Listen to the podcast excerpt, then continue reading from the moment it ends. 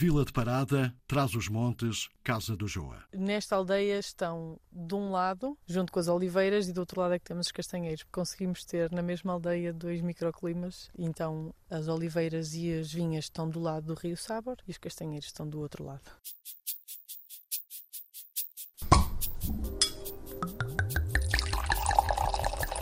O vinho não cai do céu. Um espaço com muita uva. Olá, bem-vindos. Boa parte da edição de hoje é feita a olhar para os vinhos de Trás-os-Montes. Em concreto, os vinhos que são feitos na Casa do Joa, em Parada. Os Alto do Joa têm novo vinho a sair para o mercado, um vinho que se anuncia algo revolucionário. Daqui a pouco, Jorge Ortega Costa, o enólogo que está por trás deste projeto, explica melhor o que é afinal este novo vinho.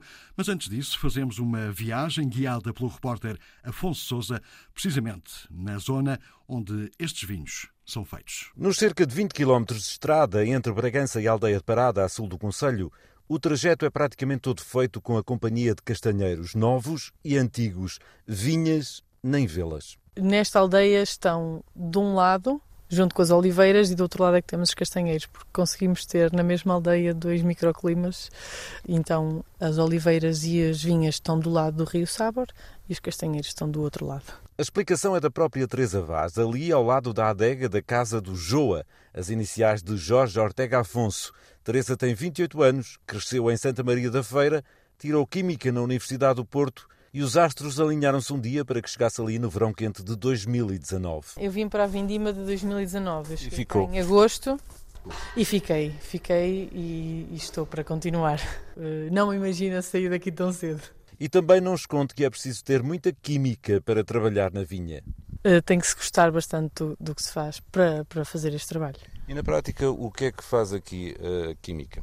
Sou, sou eu responsável pela parte da viticultura, também sou responsável pela parte enológica. E como é que a aldeia transmontana recebeu a jovem rapariga com métodos e técnicas diferentes para tratar a vinha e o vinho? Num momento inicial eh, foi algum choque, de repente alguém que não é da terra e bem mais novo vem a fazer as coisas um bocadinho diferente do, do, que, do que estão habituados. Eu fui aprendendo com eles, e bastante, e eles foram percebendo que eu não quero propriamente mudar aquilo que eles já fazem, só quero é melhorar aquilo que, que já se faz aqui há, há muitos anos tanto que hoje alguns já lhes pedem conselhos. E as pessoas que fazem, que continuam a fazer o, o, vinho para casa, já muitas vezes nos vêm perguntar o que é que podem fazer para o seu vinho se manter mais tempo, por exemplo. E é na antiguidade das vinhas e na diversidade de castas que assenta a essência dos vinhos Joa. Por isso, diz Teresa Vaz, é necessário ter cuidados redobrados com as videiras. Ter algum carinho pelas próprias plantas para que elas se mantenham. E tem cerca de 90 a 100 anos? Tem mais de 120. Ah, sim. sim. Então, a média anda entre os 120 e os 180. E as castas são também mais que muitas. Há também algumas castas que ainda nem sequer estão identificadas, são muito antigas e, e não, não sabemos qual o nome que lhes dar. Teresa faz tudo na vinha. Poda, põe caldas, lavra e o que for preciso fazer, faz. E faz também tudo, ou quase tudo, na adega. Esta experiência de três anos numa também adega única da região transmontana, tem alimentado a vontade desta jovem anóloga de fazer história. Tem sido interessante porque estamos a preservar e estamos a tentar manter uma carga genética que já é muito rara no mundo. Não só fazemos vinho, mas também fazemos história ao manter a história destas plantas. Que também já estão a fazer a história da química enóloga numa região a que cada dia que passa os vinhos se estão a dar a conhecer pelas suas virtudes únicas. A reportagem de Afonso Souza, a empanada, bem no coração de Trás-os-Montes, onde nascem os vinhos Alto do Joa. Os mágicos. A palavra aos produtores e enólogos que nos levam ao céu. Os vinhos da Casa do Joa foram idealizados por Jorge Ortega Afonso. Daqui a pouco ele mostra as características do novo vinho que está quase quase a ser lançado para o mercado. Mas antes, uma viagem até lá atrás para sabermos como se tornou naquilo que é hoje. O vinho sempre foi a minha paixão, foi a minha vida preferida da, eleição desde sempre.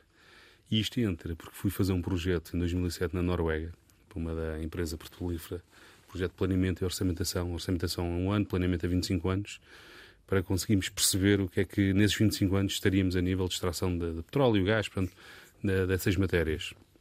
E foi um ano inteiro na Noruega, em Bergen, E quando voltei em 2008 e quis ir descansar uns dias na aldeia, pá, comecei a ver algumas pessoas a arrancar vinhas porque estavam a atribuir aqueles subsídios de arranque de, vinhas velhas para plantar novas, etc. E outras já, já estavam cansadas e né, o legado não, não continuou. E eu pensava, pá, estão, estamos a arrancar estas cepas tão antigas, pá, cepas com 120, 130, 140 anos, pá, um legado... Que desperdício. Exatamente. E uh, o que eu percebia de vinho era só como consumidor, então andava à procura de workshops rápidos, queria aprender o máximo possível, no mínimo tempo possível. É, claro que não encontrei, mas fui parar ali às portas do ISA, onde, em contato com o professor Jorge Ricardo da Silva, eh, percebi que havia este mestrado de viticultura e enologia, inscrevi-me e conciliei, eh, na altura, o trabalho com, a, com o mestrado. E, pá, foi aí que aprendi então realmente o, o, que é que é, o que é que é isto o vinho, o que é que é a engenharia do vinho e mais do que isso perceber a ligação que eu ouvia dos meus pais, avós e lá do, do pessoal da terra, porque é que nas luas faz isto, não se faz aquilo, algumas coisas que eram transcendentais. Mas já havia tradição familiar no vinho? Ou, ou... Havia, sempre houve tradição familiar no vinho, não havia era uma marca, marca comercial. O vinho, eh, tal como outras culturas, feito para se beber em casa. E, um, o que fiz foi pegar na, na, nestas vinhas antigas e uh, fiz o primeiro vinho em 2009, que levei ao Luísa e aos meus colegas e, uh, e também levei lá fora a, a, França e o resultado foi tão bom que me alavancou ainda para, para continuar o projeto em 2014. Uh, criei a empresa, em 2015 lanço o meu primeiro vinho, que era o vinho de 2013, o tinto, e o, e o branco de 2014, um, com Alto do Joa. Isto depois também ter feito a pós-graduação de wine business, porque a nível da engenharia, de, desde a plantação até o engarrafamento, consegui perceber, mas faltava-me a componente comercial de comunicação. O que é que é o posicionamento do vinho? Como é que eu vou marcar aqui o preço do vinho? Como é que eu vou competir num mercado tão saturado? E, um, e como nós eh, percebemos que realmente temos aqui uma, uma, região e vinhas e um método tão antigo e tradicional, portanto o storytelling tinha que ser por aí. Então embarcámos aqui por uma filosofia de, de diferenciação, né? da Blue Ocean, né? como, como aprendi lá no, na pós-graduação, em vez do Red Ocean. Não queria, dentro da mesa que é o mercado, estar a deitar uma garrafa fora para pôr a minha. Pelo contrário, queria acrescentar, aumentar a mesa. Não vou dizer que é melhor que, que, ou se é pior que os outros, eh, mas é claramente diferente. Os vinhos do Alto de Joa são bem diferentes de tudo aquilo que, que ouvi antes. A ideia era mesmo essa, fazer algo completamente diferente? Ou, ou as condições especiais uh, do tempo e do terreno permitiam fazer isso? Eu vou mais pelas condições, vou mais por manter eh, este legado. Uh, o vinho é diferente realmente porque assim o é e porque não, não estou a inovar aqui nada nesse aspecto. Uh, o vinho tinto, posso lhe dizer que é uma mistura de várias castas. Temos ali mais 20 caixas presentes, entre brancas, tintas, caixas rosadas, e o tinto é isto tudo, chamado palheto ou clareto, conforme uh, alguns autores queiram denominar. Mas o que eu faço é junto isso tudo, lagar, pisa a pé, mínimo de intervenção, as leveduras são indígenas, fazemos uma, ou fazíamos a proteção com, também com o mínimo de sulfuroso ou de sulfitos, de acordo com aquilo que nós calculamos com o sulfuroso molecular a partir do pH, da temperatura do vinho, do sulfuroso existente e do álcool, calculamos uh, o sulfuroso a, a, colocar. Para ter ideia, no nosso tinto de 2016, o, uh, temos um SO2 total 70 mg por litro. Um SO2 litro... vai ter que trocar isso por minutos. Os sulfitos. Ah, ok. Eh, de 70 ml por litro, onde o máximo por lei é 120. Mas o vinho continua protegido. Portanto, é rico em compostos fenólicos é, temos aqui um álcool 12,5, portanto não é tanto pelo álcool, mas é rico em compostos fenólicos. E a diferenciação veio exatamente porque temos, eh, temos todas estas condições. Temos altitude, 800 metros, 90% do sol também é xisto, e temos aqui estas vinhas ali um bocadinho perdidas no meio aqui dos montes, no meio da, da, do olival, no meio dos castanheiros, no meio agora da, do amendoal, e, um, e, e esta riqueza que trazemos para dentro da garrafa. Portanto, estou a manter isto e a preservar esta tradição, a preservar este legado. É mas, mas, imagino que, que haja outras quintas em, em Trás-os-Montes com características parecidas e, no entanto, os vinhos são, são diferentes. Não? E são diferentes. Pronto, e eu acho que é o, o manter isto. Ali em Trás-os-Montes na zona da Bragança sou único, no, no Conselho. Hum, nas outras quintas... Hum, poderei, poderei aqui lembrar-me aqui de mais uh, três ou quatro exemplos também mantém esta expressão de terroir e, uh, e, mais uma vez, acho que a diferenciação, uh, se é que se pode chamar assim, é a expressão máxima que podemos trazer do terroir. É? O que é que é o terroir? É as, as castas, é o clima, é o solo, e, sobretudo, também a nossa intervenção. A intervenção do homem, sim. Pronto. E a um, intervenção que nós pretendemos é quase o mínimo, mas é expressar o resto de, de, desta trilogia do terroir. E, um, e, quem conseguir fazer isso, de certa forma, vai conseguir diferenciar-se também do, um, do, dos outros, da outra concorrência, dos outros perfis de vinhos. Já, já, já, deixou aí algumas pistas, mas gostaria que me descrevesse mais em pormenor, que nos levasse até lá, uh, descrever mais ou menos o tipo de solo, o tipo de, de clima que a uhum. vossa quinta tem. Pronto, o solo é 90% é xisto, e também, também um bocado de quartzo. Um, o clima, eh, estamos na zona da terra fria, uh, atrás dos montes, é um bocadinho dividido por isto: terra quente, terra fria, terra quente mais Mirandela, terra fria uh, Bragança. O que quer dizer que temos realmente temos muito, muito frios, mesmo no verão e principalmente na fase de maturação da uva. Temos dias muito quentes e noites muito frescas. Temos uma amplitude térmica que é fabulosa para a maturação fenólica dos vinhos. E, um, e, isto eu entendi quando fiz o mestrado em viticultura e enologia, que realmente a amplitude térmica é um dos grandes responsáveis para a maturidade fenólica.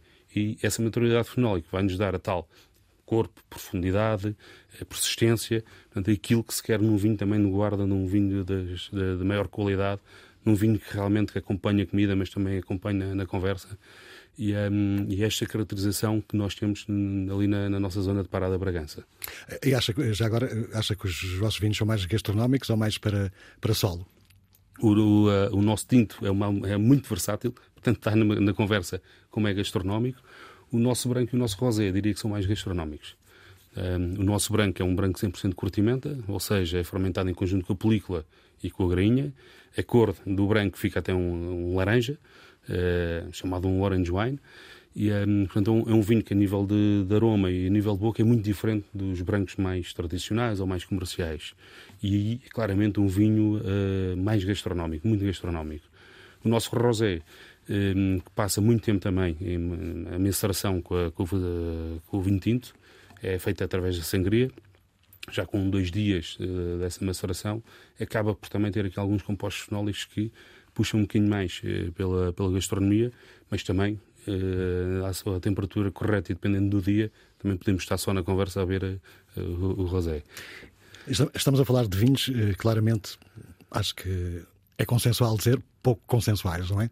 Uh, Inicialmente, as reações foram de alguma estranheza, tipo, primeiro estranha-se, depois entranha-se, ou como é, como, é, como, é que, como é que as coisas passaram? Principalmente o branco, e quando uh, fiz o branco, isto lancei em 2015, uh, eh, vinhos de curtimenta, lembro-me do Anselmo Mendes, lembro-me mais duas ou três referências, mas havia pouco. Hoje em dia já, já há muitos produtores a fazer, e bem, uh, vinhos brancos de, de curtimenta. Eu tive esse receio, que era, vou pôr isto no mercado isto não vai ser entendido. Mas realmente foi um receio que não devia ter tido porque a aceitação é muito grande. É o nosso vinho que mais se vende e talvez por ser tão diferente é aquele que realmente uh, as pessoas acabam por adotar mais. O nosso tinto, que é um tinto muito ao estilo, se calhar lá da, da, da Borgonha, portanto, com um piquezinho do, do, dos, dos barolos, portanto, um, muito elegante, mesmo a nível cor, muito aberto. Uh, por exemplo, as primeiras reações que tive quando eu lancei o vinho aqui em Portugal foi: epá, Jorge, tens de pôr mais cor, tens de pôr mais álcool, tem que estar aqui com, com mais corpo. Pô, então, mas vou descaracterizar o, o, o meu vinho, não é? Isso já não é o meu vinho. Exatamente. Uh, ainda está, já começa a ser uh, mais aceitável o vinho, o nosso vinho tinto até mesmo pelo álcool, que ainda é, nós, a nossa expressão é aquilo que é. Portanto, se o clima for quente, há de ter mais álcool, se for menos quente, há de ter menos. Mas ainda é um vinho que está a custar na nossa cultura portuguesa uh, ser integrado. Portanto, realmente houve aqui um bocadinho, na minha ideia, foi para mais o branco, mas tivesse aceitação. Pensei que o tinto ia ter muito mais aceitação e está a ser o inverso. Tem muito mais aceitação lá fora no mercado internacional. Daqui a pouco já vamos falar uh, um pouco sobre o novo lançamento do, do, do Alto Joa. Há uma pergunta que eu faço a quase todos os enólogos que passam por este programa. É mais importante a vinha ou a adega? Ou seja, o vinho nasce na flor, quando está no terreno, ou depois com as combinações feitas pelos enólogos na adega? Ou uma coisa não pode estar longe da outra? É tudo, é tudo misturado. É uma, é uma excelente pergunta e, é, e, e, de certeza penso eu que a resposta possa ser, deve ser consensual. Não, não é. Não é? no meu entender, na, na minha visão, o, o, vinho nasce na, na vinha. E, é, e o, realmente o tratamento, o cuidado, o amor que damos à, à uva, à vinha depois à uva, é daí que começa a nascer o vinho. Claro que a coisa não pode ser dissociada. Não podemos chegar à adega e termos uma adega com falta de higienização, com falta de condições. E no fundo era um bocado isso que eu tinha antes de construir esta adega. E, um, e quando falou há, há, pouco também da, da tradição versus inovação, eh, estamos aqui realmente, e da diferenciação, o, as poucas coisas que eu mexi foi uma adega com maior higienização, uma adega com maior controle de motorização de fermentação, maior controle de estágio, porque estamos a fazer sempre testes, sempre análises mas a intervenção que nós queremos fazer é o mínimo possível para que realmente a expressão do terroir seja a máxima uh, para depois para o consumidor final. Um, mas é, é uma excelente pergunta, eu acho que realmente nasce sempre na vinha, porque boa vinho, de boa uva fazemos bom vinho, de má uva podemos ou não fazer. Um, mas com certeza que a adega é muito importante e o enólogo está por trás também é muito importante. Eu às vezes desafio alguns colegas meus, pá, vão à minha adega, vão, vão à minha vindima e façam vocês o vinho com as minhas uvas. Eu gostava de ver se realmente aquilo sai diferente ou não. A minha percepção é que vai ser diferente, porque nós temos sempre o nosso toque pessoal, né? queremos, gostamos sempre de, de, de, face àquilo que estamos a ver, a uva que estamos a ver, de uh, querer uh, dar ali um, um outro cunho. Um, mas eu diria talvez 60 vinha, 40 adega. Ainda por cima, a adega, estamos a falar de uma adega que faz questão em não tornar digamos, demasiado moderna, manter certas tradições, é isso? A adega foi baseada em três palheiros, e, portanto, os palheiros é, uma, é, é, acho que é consensual, portanto, era a casa onde guardávamos aqui os fardos de palha, de fena, etc., para os animais. Muitos deles, os animais viviam embaixo, nós chamamos de lojas, e uh, mantivemos a traça. Portanto, a pedra é original, nós só temos pedra, temos ferro e temos madeira. Portanto, o ferro de suporte, uh, pusemos um telhado uh, bem revestido por causa da, da, da questão das temperaturas, e ao entrarmos na adega, a sensação que temos é que estamos a entrar em casa porque hum, de industrial tem, tem pouco, tem algumas cubas, mas depois é muita, muita madeira também pelas barricas. Temos uma mezanine que sobrevoa a parte do estágio e a parte mais industrial, quando fazemos a, a vinificação, e a própria mezanine, a forma como montamos aquilo, é quase como temos em casa. Por isso chamamos a Casa do Joa, uh, também aqui à, à, nossa adega e também ao, ao nosso projeto. Quem é o Joa? O Joa é o Jorge Ortega Afonso, sou eu. Ah, ok. Ehm, depois de muito estudo também sobre que marca que haveríamos dar, e não é fácil hoje em dia uh, registrar, registrar, a marca ou ter, ser de, de diferenciador nisso, acabou por ficar Joa, ehm, não que queira enaltecer o meu ser, mas quer homenagear a gentes. E uma das formas de homenagear é começar pelas minhas gentes. Ortega, da parte da minha mãe, Afonso, da parte do meu pai, e há muitos Ortegas, muitos Afonsos por ali, mas no fundo é homenagear, eu quero homenagear estas gentes que mantiveram e são perseverantes a manter este tipo de cultura, este tipo de tradição e, um, e trazer para dentro de, de, de, de, das nossas casas e quem lá for, sendo muito isto, sendo muito esta, esta cultura de acolhimento, esta cultura de proximidade, e hum, nós queremos manter isso. Daí esta homenagem. Uh, o Joa é também claramente uma homenagem a estas gentes e muito obrigado a estas gentes por terem continuado este legado até hoje. Eh, se me permite, vamos alargar aqui um bocadinho do plano, saímos, saímos da, da vossa quinta propriamente dita. Uh, o que é que aconteceu com os vinhos de Trás-os-Montes? Fomos nós todos consumidores que andámos distraídos? Ou eles já lá estavam e eram bons? Ou, ou de repente ficaram todos bons? Temos Arcosó, Sobreiro de Cima, Valpradinhos, uhum. o vosso. Romani Cunhas, o da. Pois, deve haver muitos mais que eu não conheço. Assim. Mas o que, é, o que é que aconteceu para de repente termos vinhos de tão boa qualidade? Penso que estou a fazer uma apreciação correta, a coisa é mais ou menos recente. Certo, certo. Uh, Atrás dos Montes não era uma região muito conhecida internamente. Eu acho que também se viravam muito para si. Uh, o vinho era vendido sobretudo na, na região. Um, somos cerca de. Nós temos a 100 produtores Ehm, e que praticamente o trabalho de irmos para fora era quase um trabalho individual. O, uh, dos os últimos sete anos, mais ou menos, temos estado a trabalhar numa perspectiva de, mais união e de transmitirmos para fora o que é que é Trás-os-Montes e o que é que são os vinhos de Trás-os-Montes. E começámos, eh, olhando de, de 2015, 2016, 2017, a participar mais nas feiras nacionais, como é o caso da, na altura era só uma revista, a revista de vinhos, uhum. hoje é em duas, e estamos estados constantemente a participar nisso, numa perspectiva também realmente de divulgação. E mais do que isso, também tra trazer as, as, pessoas para dentro, chamada missão inversa, que, que acho que é extremamente importante, é nós irmos conhecer estes espaços. Tal como eu falo, por exemplo, da Beira Interior, que é outra região que também está aí a florescer. Uh, acho que é muito importante irmos, irmos conhecer, sentir, uh, cheirar, não é? Uh, tocar na, na, na nossa matéria-prima, na, na, nossa origem. E aí vamos perceber que realmente os vinhos, estas referências que disse, já têm muito mais anos do que estes 7 ou, ou 10 anos e estão, estão a começar realmente a ser, não é só percebidos primeiro, a dar-se a, dar a mostrar cá fora e depois percebidos também aqui aos consumidores e à classe profissional. Portanto, é um, é um trabalho que, mesmo assim, eh, tem, tem, tem que ter aqui uma continuidade maior. Temos que ter a trabalhar muito mais nesta comunicação. E é, uma, e é um trabalho que, uh, pá, no, no, meu entender, tem que, tem que primeiro começar nas nossas mentes e terminar com, com o que eu costumo chamar o parcelário mental que é uh, deixar-nos de, de, de, cenas do meu vinho é melhor que o teu. Não, o meu vinho é o meu vinho, é diferente, é, há de ser por um momento. Mesmo eu, produtor e consumidor, não estou sempre a ver o mesmo vinho. Bebo várias marcas. E se começarmos a perceber isso, acho que mais união vai haver e mais comunicação e melhor comunicação vamos levar para os outros. Portanto, um, é, é claramente aqui, para mim, o truque é parceria. Partilha, parceria, e terminar com este, como é que eu disse há pouco, parcelário mental, não é? Estamos a falar de como é que os vinhos de Trás-os-Montes saem de Trás-os-Montes para, para, o resto do país, mas de certeza que também tem uma, uma opinião sobre isso. Há uma ideia mais ou menos generalizada que os vinhos portugueses são bons, são, uhum. não são tão bons provavelmente como os franceses ou alguns italianos, mas eles têm muitos mais anos disto do, do que nós. Fala-se sempre muito da dificuldade em que temos eh, de saber vender os vinhos portugueses lá fora hum, Acha que temos dificuldades nesta matéria? Sim, eu... o, que é, o, que é, que corre errado para não conseguirmos vender, vender no sentido de, de que se tornem mais conhecidos lá fora, no estrangeiro? Sim, eu, eu, eu, acho que temos dificuldades, não é que não tenhamos o know-how. Relativamente à qualidade, a percepção da qualidade às vezes é uma percepção também muito individual.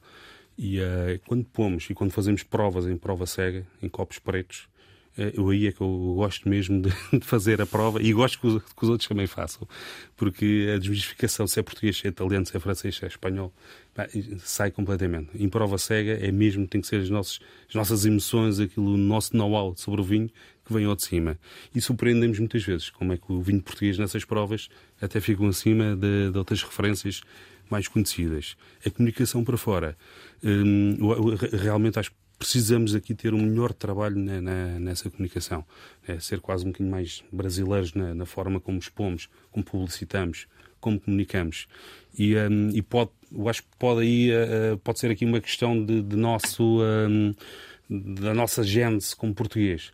Né? Um, somos, somos pouco extrovertidos, sabemos que fazemos bem, pai, tudo bem, estamos ali na boa, se quiserem vir conhecer querem, e lá para fora é a mesma coisa. Para que é que eu vou estar a me expor? Às vezes, para que é que eu vou estar aqui armado em nariz empinado? Não. Mas acho que para a parte da comunicação isso precisa de mesmo de haver. E, um, e as empresas, tal como a minha, eu, eu não tenho isso de uma forma uh, uh, variável, não é? uma componente variável, alguém que me comunique isso, que me faça esse trabalho. Mas devia ter alguém, era a 100% a trabalhar comigo nisso, na comunicação. E, um, porque já os meus professores sempre disseram podes fazer o melhor vinho do mundo, mas se não sair da tua adega, quer dizer, é o pior nada. vinho, não adianta nada. Portanto, o vinho tem que se vender, temos que comunicar. E o vinho só termina na casa da pessoa, ou na prateleira do restaurante, ou da garrafeira, mas só termina no consumidor final. Não termina quando tu engarrafaste. Portanto, o enólogo tem que ter essa... O enólogo, o produtor, o dono, tem que ter essa perspectiva. E, um, e a comunicação é muito importante. A imagem que nós demos aqui no, do Alto Joa, eh, porque a primeira marca, ou a primeira imagem era tanto essa, hum, mas eh, reparámos que não estava a comunicar os nossos traços. Então mudámos para esta garrafa, é uma garrafa com serigrafia, voltámos um bocadinho aqui também às origens.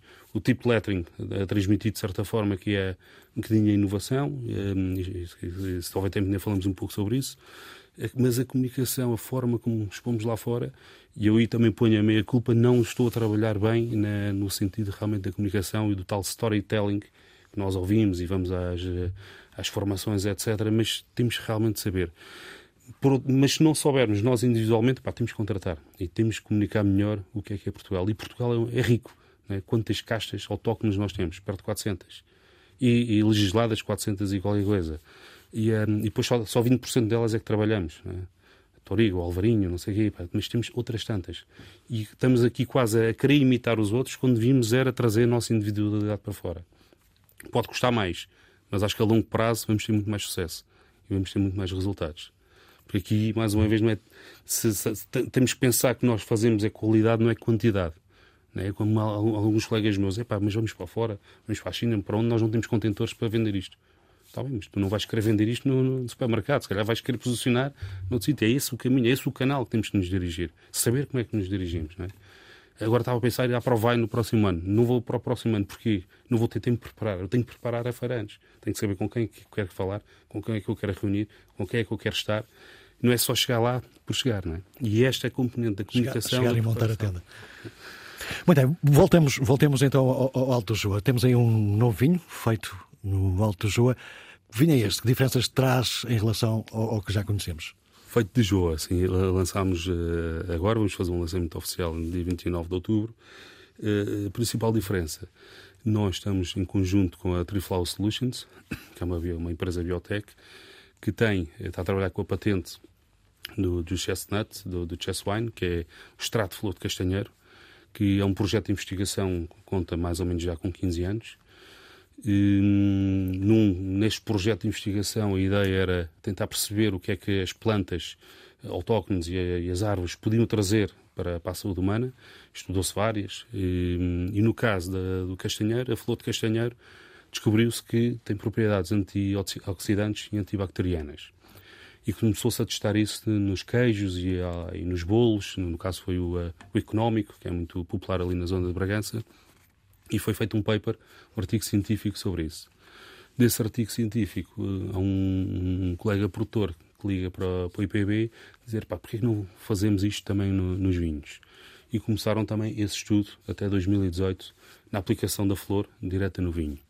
Em 2019 foi criada a empresa fica com a, com a patente. E em 2019 é quando a Casa do Jogo entra para, em, em, parceria com essa empresa, em parceria com o IPB, com a CIMO, Morcolab, trabalhámos e estudámos muito como é que realmente podemos usar o extrato de castanheiro quase como substituto dos sulfitos para preservação e proteção dos vinhos. Hum, então começámos com a, a, essa, parceria e essa investigação. E em 2019 eh, foi o nosso primeiro vinho, fizemos um teste de 500 litros para branco, 500 para, para tinto.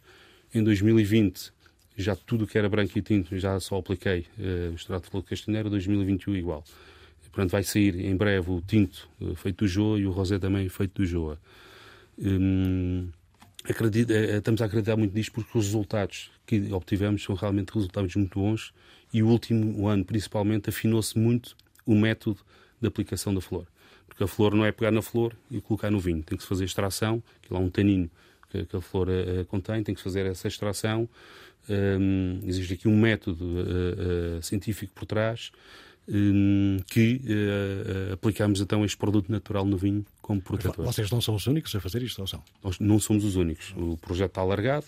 Nós fomos aos outros. O nosso vinho foi o primeiro vinho com este certificado com, pela, pelo IVV e pela CVRTM a Comissão Vitivinícola da Região de Trás-os-Montes, a, a, a, lançarmos este vinho, digamos, com este selo ou com esta certificação de, de protegido com o Chest Wine.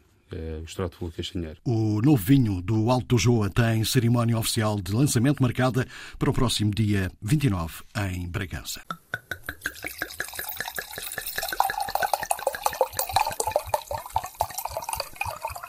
E de Trás-os-Montes saltamos para o Douro. É lá que são feitos os vinhos Quinta do Popa. Também tem novos lançamentos, mas para já, Vanessa Ferreira, uma das responsáveis pelo projeto, explica como tudo começou. A história da Quinta do Popa uh era, é um projeto de reforma do nosso pai. Nunca foi intencionalmente para ser uma marca ou ser um projeto um grande produtor de vinhos. Nós produzimos vinhos para os amigos e para a família. O Luís Pato, é que é nosso amigo de família, foi lá provar e provou os nossos vinhos, achou-os incríveis e nos meteu nestes, nestas andanças. Porque eu e o Stefano e o meu irmão somos formados em marketing. Então, quando entramos ali no Douro era tudo um, era um mundo muito tradicional e nós sempre quisemos, sempre temos aquele lado B. Não é como o lado do vinil, aquele que é mais irreverente, um bocadinho mais. E então criamos este projeto à parte, chama-se Pop Art Projects. E a ideia e o foco dos Pop Art Projects é exatamente influenciar os millennials. Então criamos conceitos e histórias e depois desafiamos dois artistas. Um é o ilustrador e outro é o enólogo. Portanto, no caso da Lolita e Milf, uh, fizemos uma parceria com o Dan, um, da One on the Rocks, e criamos estes dois vinhos. E os dois correspondem ao perfil. Portanto, abrimos as duas garrafas e provamos um vinho mais fresco, uh, mais novo, uma garrafa de guia, cápsula branca, que se chama Lolita. E depois temos outro que já é um, uma garrafa mais encorpada, um vinho que, que, é para evoluir no tempo, uh, já com notas secundárias, terciárias, portanto, algo muito mais complexo que a nossa MILF. Depois temos os, os, os Fiction, portanto, são inspirados nos três policiais dos Pulp Fiction um, naqueles policiais de livro, uh, naqueles livros, livrinhos, não era? De policiais de bolso. Um, isso, três histórias distintas. Hot Lips é a história da mulher fatal, portanto é um vinho todo uh, redondinho, uh, um vinho de conversa. Temos o In the Flash, que é a história da nossa freira severa, que se vai revelando. Portanto, ele tem umas notas especiarias, quanto mais está no copo, mais se vai revelando também. Um, e temos o The Grapescape, que é a história do ladrão que foi ao Douro roubar a fórmula dos vinhos do Douro. Portanto, tem um caráter mais austero, ou seja, dos, dos tradicionais vinhos do Douro. E depois tem também o primeiro tinto doce do Douro. Sim. Porquê? O que, é, o que, é, que os levou a fazer um projeto desse, desse aí, calibre? Aí já, no projeto Quinta do Popa, sim. Uh, Portanto, quando iniciamos o projeto, éramos dois irmãos que tinham caído no Douro, porque as outras quintas eram famílias muito tradicionais e tinham passado de geração em geração. Então nunca quisemos produzir vinho do Porto. Não quisemos, quer dizer, não, não nos sentimos capacitados na altura para. Neste momento já produzimos uh, e queremos fazer algo distintivo. E o, um, o Lichpad desafiou-nos a fazer é o, o, primeiro vinho tinto doce do, do Douro. É exatamente o mesmo processo do vinho do Porto. A diferença é que quando paramos a fermentação a meio, não adicionamos a aguardente vínica. Paramos a fermentação a frio e é quase como uma prova de um mosto.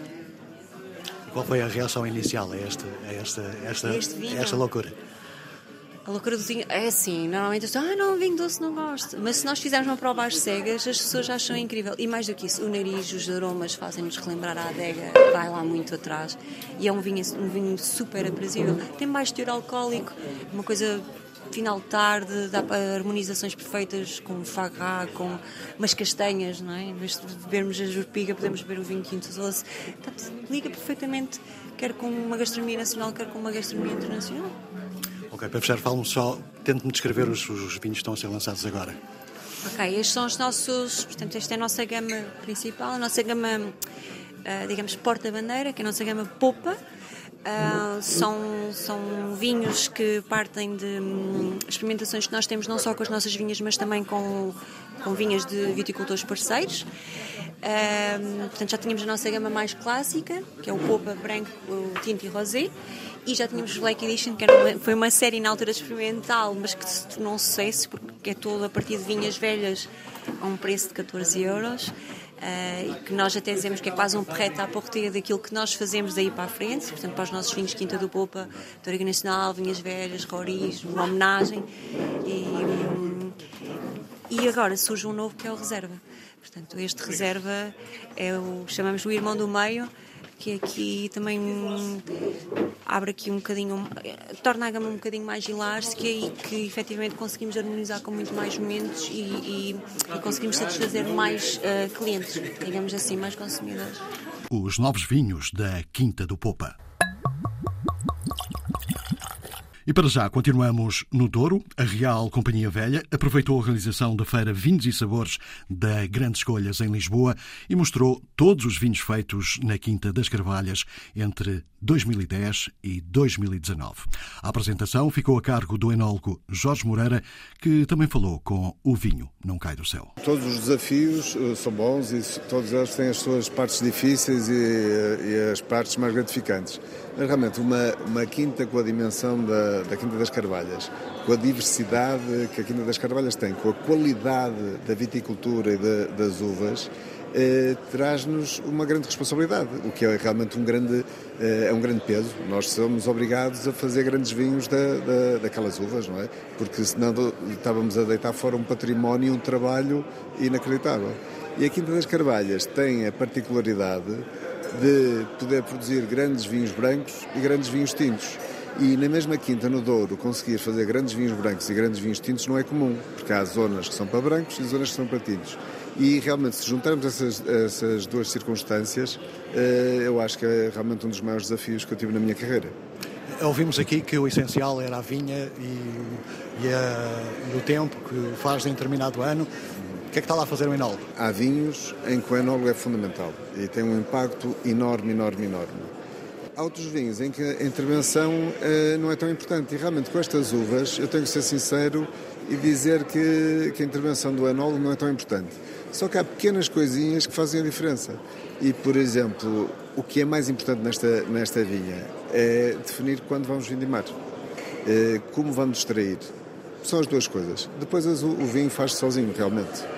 Provamos aqui vinhos eh, desde 2010 a 2019.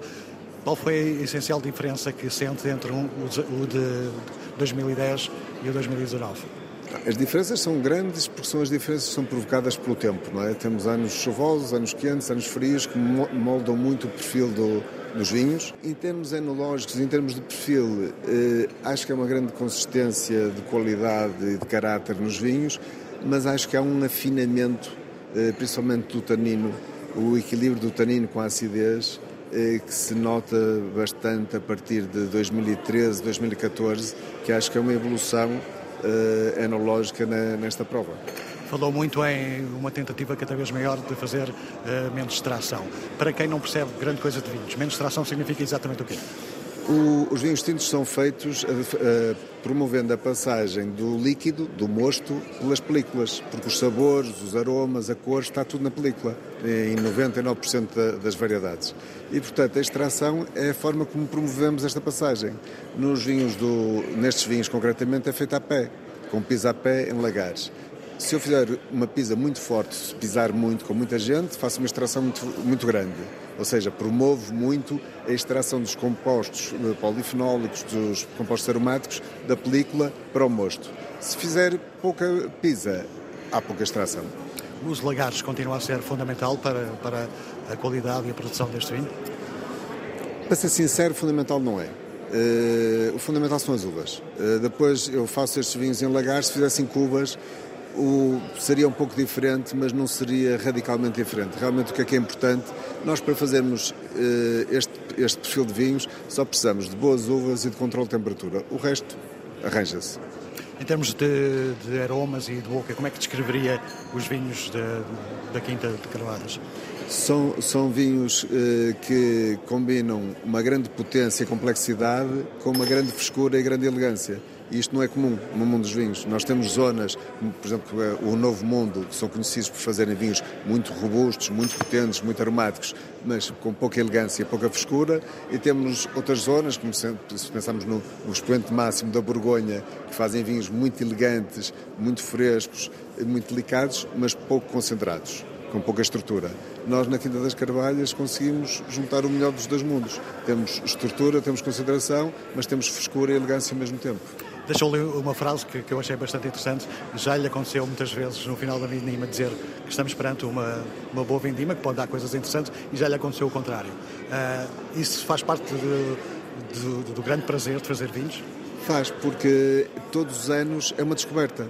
Nós todos os anos temos dúvidas quando é que vamos vindimar, estas uvas estão boas ou não estão boas, devemos extrair mais, devemos extrair menos, devemos fermentar a temperaturas mais altas ou mais baixas, porque todos os anos são diferentes. O vinho é um ser vivo é um ser vivo com a imprevisibilidade de todos os seres vivos. E, portanto, por mais que nós tentemos controlar tudo, estudar muito, eh, eh, viajar, aprender, eh, focarmos muito nos anos anteriores, tentar trazer o nosso conhecimento de um ano para o outro, todos os anos somos surpreendentes, porque não há dois anos iguais, não há duas condições iguais e não há um comportamento igual dos vinhos. Portanto, nós estamos sempre num jogo quase de adivinhação, de tentar perceber o que é que vai acontecer. E às vezes acertamos, outras vezes enganamos. Dez anos 10 vinhos feitos na Quinta das Carvalhas. Casamentos feitos no céu.